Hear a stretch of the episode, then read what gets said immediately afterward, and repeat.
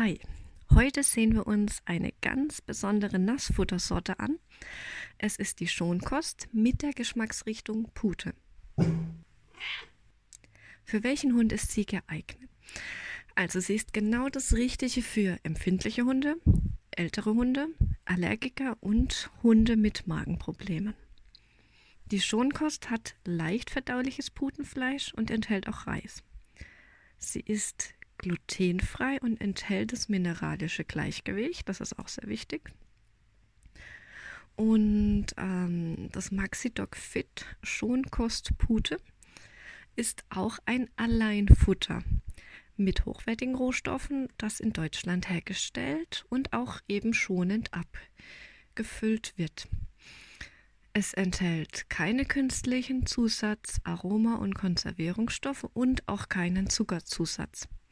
Eigentlich, ja, so wie ich es dir auch in der vorigen Folge beschrieben habe, ist auch ähm, dieses Futter aufgebaut. Und als Alleinfutter beinhaltet es alle wichtigen Mineralien und Vitamine, die dein Hund braucht, sonst dürfte es ja nicht Alleinfutter heißen. Ähm, dabei richtet sich aber Reiko nicht unbedingt an die Mindestangaben vom Gesetz, sondern gibt eher mehr dazu, weil manche Hunde einfach auch ein bisschen mehr brauchen. Kommt da immer ganz drauf an, in welcher Phase sie sich befinden und ob sie krank sind, ob sie aufbauen müssen oder nicht. Kommen wir zur Zusammensetzung. Es hat die Zusammensetzung aus Fleisch und tierische Nebenerzeugnisse.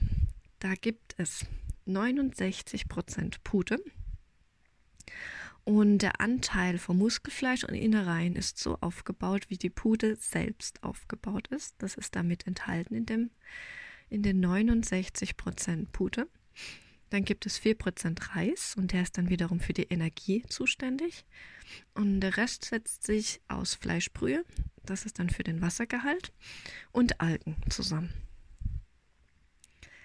Dann schauen wir uns die analytischen Bestandteile an, also Rohprotein mit 11,10 Prozent und es liegt bei Nassfutter auch in einem guten Wert.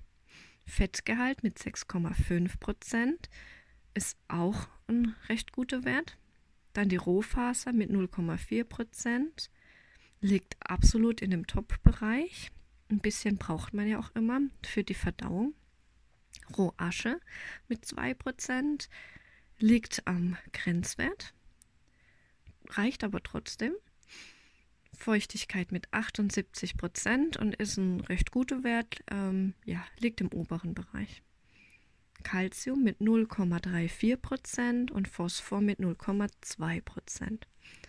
Das ergibt dann ein Calcium-Phosphor-Verhältnis von 1,7 zu 1 und das liegt dann auch im Rahmen. Ja, die tierischen Nebenerzeugnisse, die sind hochwertig und bestehen bei dieser Sorte aus Magen, Herz, Leber und Hals. Es gibt keine ernährungsphysiologischen Stoffe, da das mineralische Gleichgewicht enthalten ist über die Algen. Schauen wir uns den Tagesbedarf an. Und du kennst ja noch den Tagesbedarf beim Trockenfutter und der lag so bei 70 Gramm, 80 Gramm bei einem 5-Kilo-Hund und beim Nassfutter ist, braucht ein 5 Kilo Hund 200 Gramm am Tag. Also das ist ein enormer Unterschied, ist aber ganz normal, weil Trockenfutter einfach reichhaltiger ist als Nassfutter.